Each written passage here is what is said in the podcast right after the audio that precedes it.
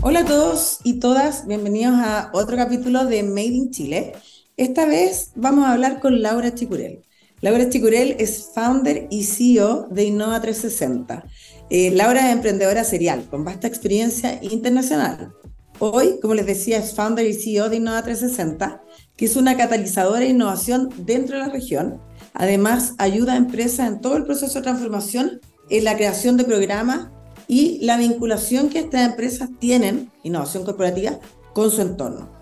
Dentro de sus iniciativas destacan su software de gestión de Innova Integral i360, que le vamos a preguntar al respecto, la vitrina digital de tecnologías para facilitar el corporate venturing Innova Connect, junto al modelo Innova Ventures, para ayudar a grandes corporativas a integrar tecnologías en su negocio. Así que, bueno, bienvenida Laura, muchas gracias por acompañarme. Es un gusto tenerte en este programa. Muchas gracias a ti, Marinka. Gracias por la invitación. Siempre un placer conversar contigo. Súper. Oye, Laura, bueno, empecemos hablando de ti. ¿Ya? Eh, en el fondo, ¿cuál es tu background? ¿Por qué entraste al mundo de innovación? Además, innovación corporativa. Nosotros generalmente desde esta área hablamos mucho de innovación desde la universidad o emprendimiento, etcétera, pero esta innovación desde la industria. Entonces, cuéntame cómo eh, te iniciaste en esto. La historia. Bueno, solo contarte también que llevo 20 años emprendiendo. No, empecé mi primera empresa a los 25 años. Eh, yo me fui de Chile muchos años, 17 años estuve fuera, eh, 8 años en Europa, 9 años en Estados Unidos en múltiples ciudades, en múltiples países. De hecho, mi primera empresa la creé a los 25, como te decía, en Londres, en otro mundo, eh, también vinculado al mundo de la investigación, aunque yo no soy investigadora per se, pero justamente era ver cómo llevar un producto al mercado de, alto componente, digamos, de innovación tecnológico, ¿no? Eh, así que siempre he tenido el bicho de la, del emprendimiento, eh, en todas las ciudades que he estado, he dejado mi huella ahí de emprendedora. Y mis últimos nueve años antes de regresar a, Estados, em, a Chile, yo estuve ahí en Silicon Valley, ¿ya? Y fue ahí donde empecé en el mundo de innovación corporativa. ¿ya? Partimos con un software que de hecho ayuda a digitalizar el proceso de gestión de innovación eh, y ayudábamos a grandes empresas de múltiples industrias a implementar estos programas de gestión de innovación y en ese tiempo era más bien innovación interna. ¿ya? Pero obviamente estando en Silicon Valley, muy vinculada al, ecosistema que ahí existía, porque tenía una red de mujeres founders en, tecnología también, eh, éramos 600 miembros, de hecho, entonces teníamos una comunidad que propiciaba el desarrollo de tecnología.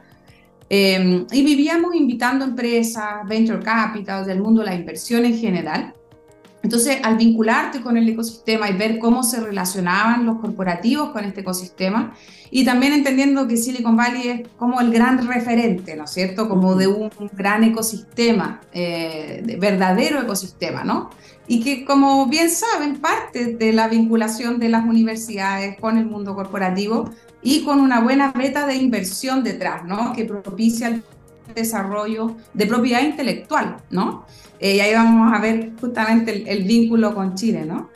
Eh, hasta ese entonces ya llevaba en ese momento 15 años viviendo fuera de Chile eh, y me tocó empezar a venir muy más seguido porque justamente nos contactó una empresa de Chile que quería empezar a diseñar este programa de gestión de innovación con nuestro software. Y fue lo único que me empezó a hacer venir más seguido, aparte de visitar a la familia, por supuesto. Eh, y ahí fue que me fui percatando de lo en pañales que estaba justamente Chile en materia de innovación corporativa. ¿ya? Estoy hablando del año 2016, eh, 2000, sí, como 2016. Y efectivamente, tal como dice, en la innovación muy centrada en el mundo de las aceleradoras en ese tiempo, muchas de ellas universitarias, ¿no es cierto?, incubadoras. Todavía no nacía Startup Chile, ¿no es cierto? O sea, eh, estaba recién comenzando este movimiento más orientado a la innovación desde el punto de vista de startups en etapas tempranas y con incubadoras financiadas muchas veces por gobierno, ¿no es cierto?, a través de Corfo, ¿no?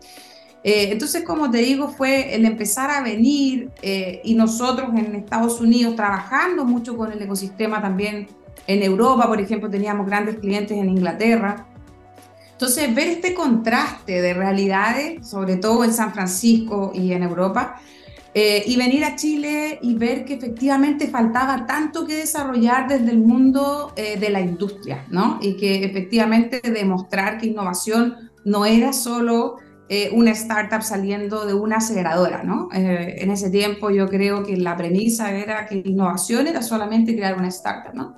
Bueno, eso fue lo que dio como el, el hincapié en tomar este rol más de evangelizador, quizás por decirlo así, Ojo, no estoy diciendo que no hayan existido iniciativas o que no haya existido ninguna iniciativa, ¿no? Sino que veía como, como un todo, como ecosistema, faltaba mucho que potenciar, ¿no?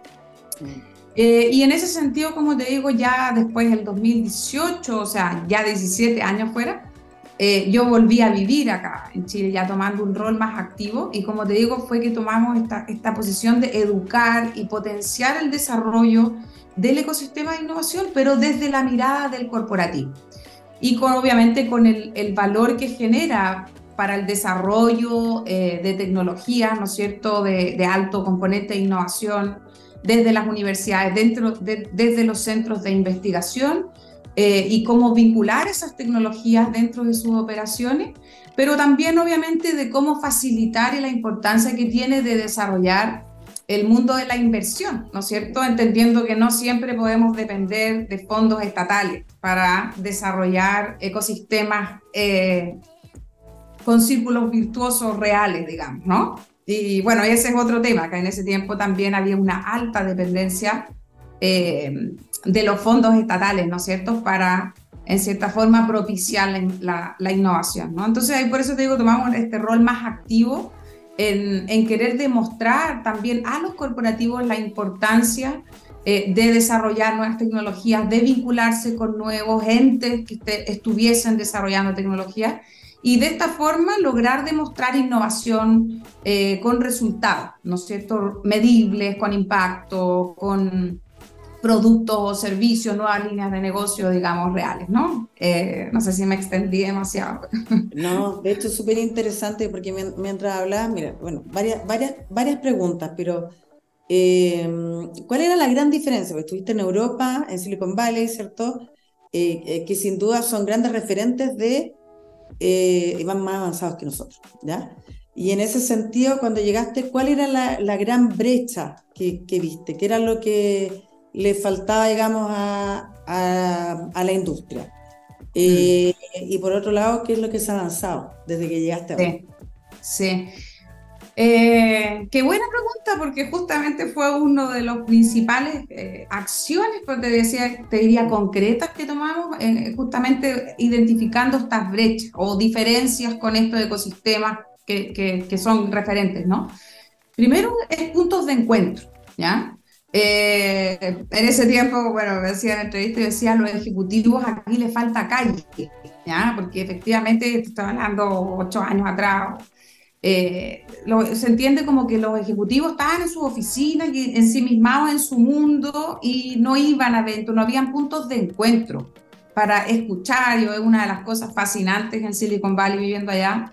Tú podías estar escuchando eh, de todas las industrias, de todos los temas, todos los días si quisieras, ¿no? Y a todas las horas. Casos de éxito, eh, presentaciones, eh, invitaciones, networking, ¿no es cierto? Entonces, este, este estar constantemente expuesto a qué es lo que está ocurriendo o qué está pasando y no entender y entender que yo detrás de mi escritorio no voy a conseguir nada con mi día a día, ¿no es cierto?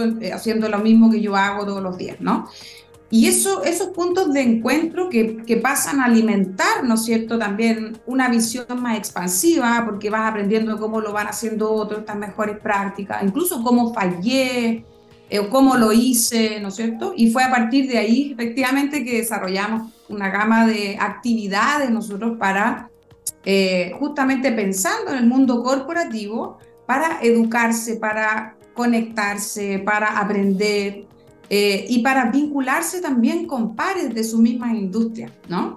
Y aquí anécdota, nosotros partimos en ese año, en 2017, el principio de 2018, con los Innova Twins y teníamos, hacíamos paneles de conversación y teníamos corporativos que nos decían que por protocolo no podían sentarse con un competidor al lado en un panel hablando. ¿no? Esto, te lo juro, y, yo impactado obviamente porque eh, venía de una misión mucho más abierta, más... ¿no?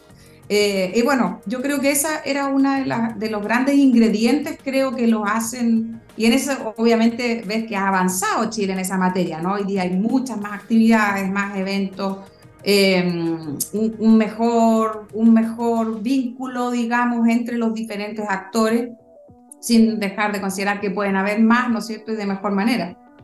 Eh, y, otro, y otro vínculo que te diría que es eh, absolutamente necesario es el mundo del verdadero conector entre los centros de investigación, la academia y el mundo corporativo. ¿ah? Por ejemplo, en, eh, tú que trabajas mucho con el mundo de la academia y los centros de investigación, en, en Silicon Valley está el Stanford Research Center, ¿no? Eh, y básicamente muchas tecnologías se han desarrollado ahí en conjunto con los mismos corporativos, ¿no? Por ejemplo, el mouse de Apple se creó ahí, por decirte un ejemplo, ¿no? Eh, cámaras que quizás puedan haber sido utilizadas en teléfonos, ¿me explico?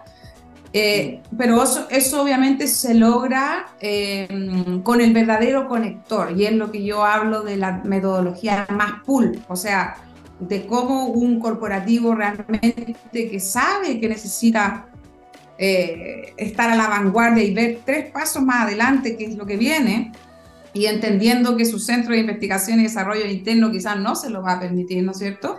Es cómo trabajo de mejor manera, con externos, integrando esas capacidades y obviamente fomentando que estos investigadores de las universidades o de los centros de investigación eh, pasen a, desarrollar tecnología aplicada a la industria, ¿no? Eh, y lo mismo los startups, ¿no? Eh, de cómo vincular mejor, entendiendo que tienen otras, otras capacidades, otras, otros ritmos, ¿no es cierto? pero también, como decíamos, no podemos dejar de lado la necesidad del acceso a capital, ¿no es cierto? Porque eh, obviamente ninguno de estos investigadores, ninguna de estas startups sobrevive sin, sin ese acceso. Así que yo creo que se ha avanzado muchísimo en esa materia en Chile. Eh, han aumentado los fondos de capital, se ha de alguna forma reinventado, ¿no es cierto? Eh, también el modelo de aceleramiento, ha madurado. Hoy día ya tenemos casos de emprendedores que ya salieron de Chile y volvieron, como, como yo, que han creado empresas fuera, entonces quieren atraer eh, ese conocimiento acá. Entonces se va dando un, ecosistema más maduro, creo yo, ¿no? Eh, y también importante, Vanica, que nunca hay que olvidar que todos estos ecosistemas obviamente llevan muchísimos más años en desarrollo, ¿no? Entonces hay una curva de aprendizaje eh, y, de, evolución, que es natural, ¿no es cierto? Eh, y obviamente uno no tiene por qué dar los mismos pasos que los otros, ¿no? O sea, de repente te puedes saltar varios eslabones entendiendo de, de las mejores prácticas de qué resultó, qué no resultó, ¿no? Y mira, dentro de todo lo que, lo que mencionabas, eh, hay algo que me parece que que es fundamental, ¿cierto? bueno, también lo mismo, basado en tu experiencia en otros países, eh, la gente colabora, nosotros tenemos una cultura mucho de la desconfianza y a veces colaboramos poco. Eh, ¿Cómo has visto tú eso de la colaboración? Porque además, en el fondo, uno tiene que ser un traductor, ¿cierto? Que tú tienes que traducir muchas veces entre el, el, el mundo de, de, las startups o el mundo de la academia mm. con el mundo de la industria que quieren se supone que quieren cosas distintas, pero en realidad uno puede unificarlo para llegar a un objetivo. Eh, ¿Cómo te chocó un poco de repente la colaboración cuando llegaste? Sí, muchísimo. De primera línea.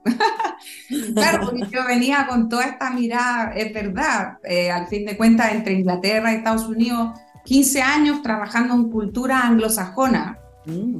eh, donde la visión es hagamos eh, todos nos beneficiamos si nos va bien, vamos hacia un mismo norte, ¿no es cierto? Y vamos adelante y ejecutemos, ¿no? Entonces, efectivamente, yo llegué un poco con esos brazos abiertos también de entender, eh, como te digo, después de estos 15 años de, cultura anglosajona, eh, y acá, claro, encontrarte con un... Yo, venía con esta mirada de colaboremos todos, vengan todos, siempre con este lema de para hacer grandes cambios no lo puedes hacer solo, ¿no? Eh, necesitas de mucho y es reconocer también para que uno es bueno y para lo que no es no, ¿no? Porque uno no puede ser bueno en todo, ¿no? Entonces, efectivamente, en esas alianzas, eh, yo encontraba que, que no, de te hablo desde que llegué, que eh, se hablaba mucho de forma cliché, quizás, ¿no? La parte de la colaboratividad o las alianzas, pero no, en la práctica yo me encontré con varios, eh, por eso digo, de primera fuente de vivido, ¿no? No solo no verlo los otros, sino que venía con esta mirada expansiva de trabajemos juntos, de abordemos temas juntos, y claro, hay como un, entre recelo, ¿sí? sí claro. como un recelo de duda, quizás como decías tú, por, por, lo, por la desconfianza. Eh, un poco, algunas veces sentía así como, ¿qué quiere esta? Como de qué, de qué se quiere aprovechar, ¿cachai? eh, y un poco de recelo y también miedo. Eh, pero efectivamente también, claro, cuando ya llevo más, casi cinco años acá, eh, te vas dando cuenta de que de alguna forma es como el modus operandi, y que hay que pulirlo, porque más que uno pasa a hacer lo mismo, pero, pero vas entendiendo por qué se van generando esas fricciones, ¿no? Eh, y que tiene que ver con un tema cultural. Y obviamente la cultura es lo más difícil de cambiar, ¿no? Eh, es generacional, ¿no? Y ahí, lamentablemente, claro, por eso te hablaba que los otros países también llevan una curva de aprendizaje y también cultura desarrollada con cientos y cientos años más de historia que uno, ¿me explico? O, o, lo que la cultura local. Entonces, yo creo que ahí hay un, un trabajo que hacer, creo que se ha mejorado, pero ¿qué, como dices tú, cómo generar esa confianza, esa apertura, o, mejor, más que decir la, la, confianza, es cómo eliminar la desconfianza, ¿no? Eh, para verdaderamente eh, hacer que las cosas ocurran, ¿no es cierto? Abriendo, abriendo puertas y, y, al final es un tema de, de confianza, ¿no? De, o sea, de cultural, ¿no? Eh, generacional. colaboración real, sí, porque en el discurso todos colaboramos, pero después en la práctica a veces no es tan así. Entonces, es, exactamente. Es complejo. Y, como en todo Venezuela, yo creo que el tema cultural lo vemos, no sé, pues hay países que nos roban, hay países donde la educación es diferente en la eh, etapa de la media o de la universidad. Por eso te digo que quizás puede ser un tema generacional, ¿no? Que, que falte todavía una generación y ahí es bueno estar jóvenes que vienen con energías diferentes, con una visión diferente a hacer las cosas creo que hay una oportunidad de potenciar. No digo que los viejos estemos jodidos, pero... no, no, pero... estamos ahí tratando de, ¿cierto? Estamos ahí en el fondo eh, colaborando de una manera, yo creo que hay, o sea, han habido cambios, pero efectivamente eh, no es difícil. A mí también, bueno, yo estuve también afuera muchos años y cuando volví habían cosas que, o, o, decir inmediatamente, hoy sé que no me interesa, en vez de estar la hora dando vueltas. Son cosas que uno, uno tiene que ir cambiando. Oye, voy a seguir avanzando en, porque tengo muchas preguntas para ti. Sí. Y ya vamos, digamos, eh, bien avanzado en el tiempo. Pero no me puedo ir sin preguntarte, por ejemplo, primero que hace poco se realizó el Innova Summit 2023, en donde asistieron más de 140 speakers y más de 700, 800 personas, es mucho. Eh, Cuéntame, digamos, cómo fue la experiencia, qué es lo que saca. Me imagino que terminaste cargada de energía. Cuéntame un poquito de eso.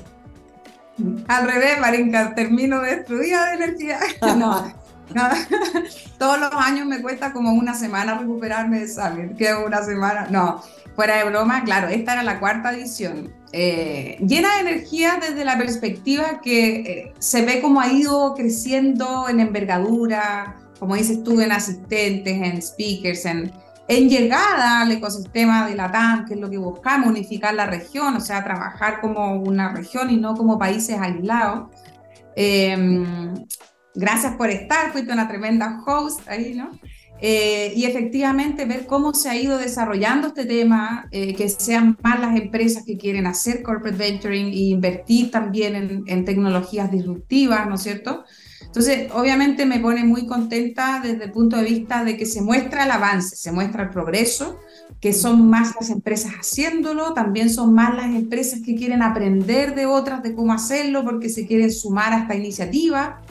¿no es cierto? En este caso tuvimos cuatro salones de innovación para cubrir ciertas industrias, pero nunca falta que nos dicen, ¿por qué no tuviste esta otra industria? ¿Por qué no tuviste? ¿No? Eh, siempre falta cobertura, ¿no? Pero es un tema de capacidad, ¿no? Entonces eso obviamente nos deja un espacio, ojalá, para seguir creciendo como, como instancia.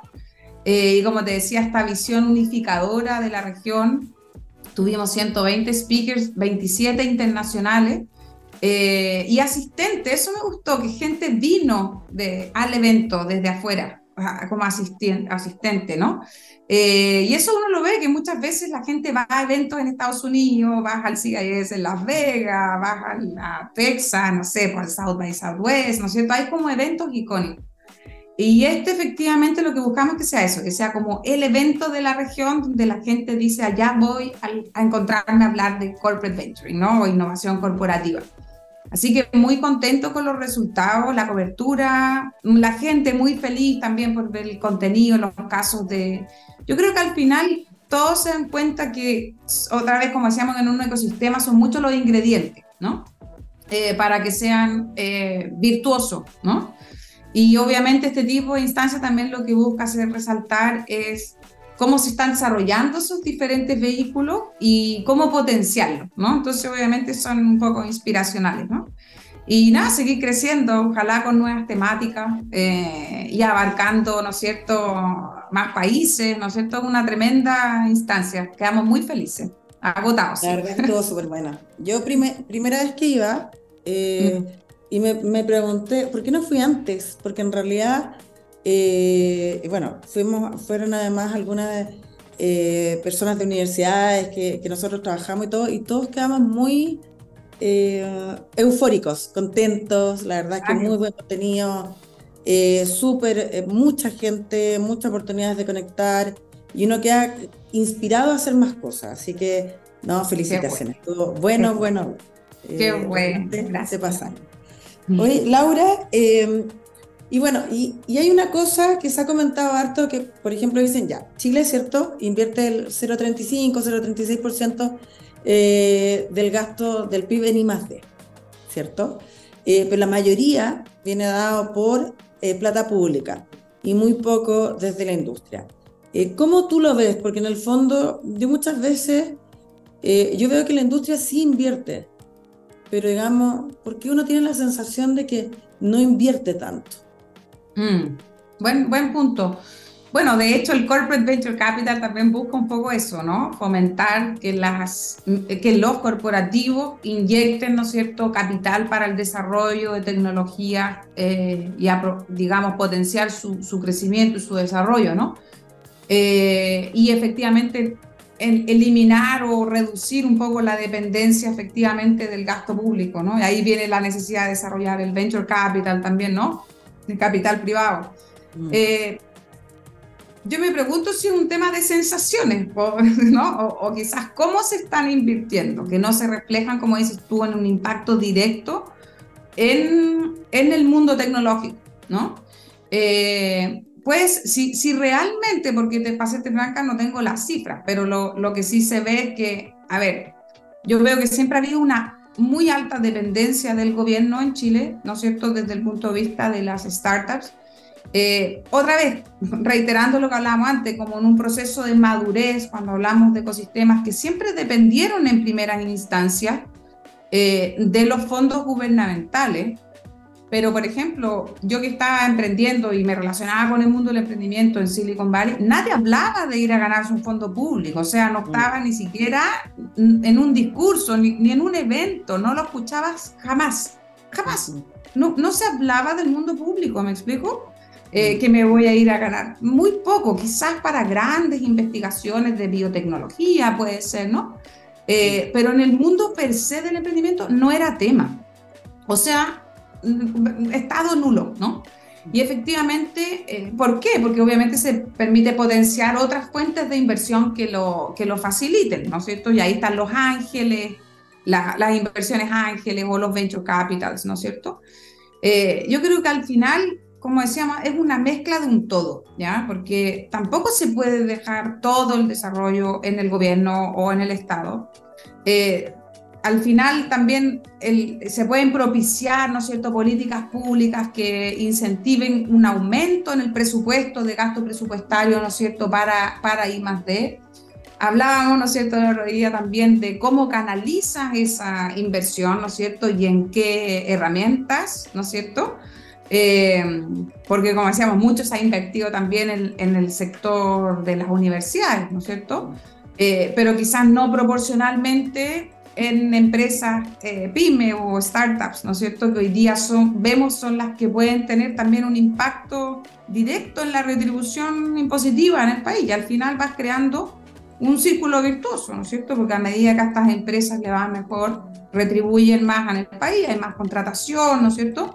Entonces, yo creo que al final es una mezcla de ingredientes, ¿no? Es, es el monto, pero también es cómo se asigna y a qué mecanismos se distribuye cómo también responsabilizamos que sean más las fuentes de ingresos y que no sea solamente efectivamente el gobierno que está canalizando, pero sí obviamente creo que es súper necesario, eh, por ejemplo, para, para hacer este, como se diría, quantum leap, de ser el, dejar de ser un proveedor de materias primas y desarrollar propiedad intelectual con eso, porque tú puedes seguir siendo un proveedor de materias primas y entregando materias primas a países que sí invierten mucho en innovación y efectivamente ahí es donde está el valor, ¿no? Entonces, ¿por qué entregarlo a terceros y por qué no hacerlo internamente?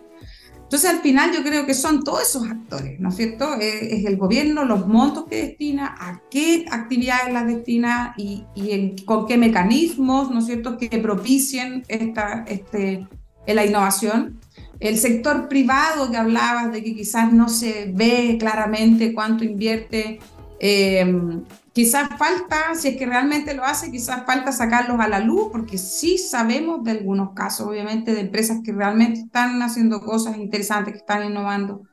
Eh, quizás no lo suficiente, ¿no es cierto?, proporcionalmente. Y ahí cabría la pena preguntarse si es por un tema de incentivo porque puede que sí lo estén haciendo en otros países, esas mismas grandes empresas, ¿no?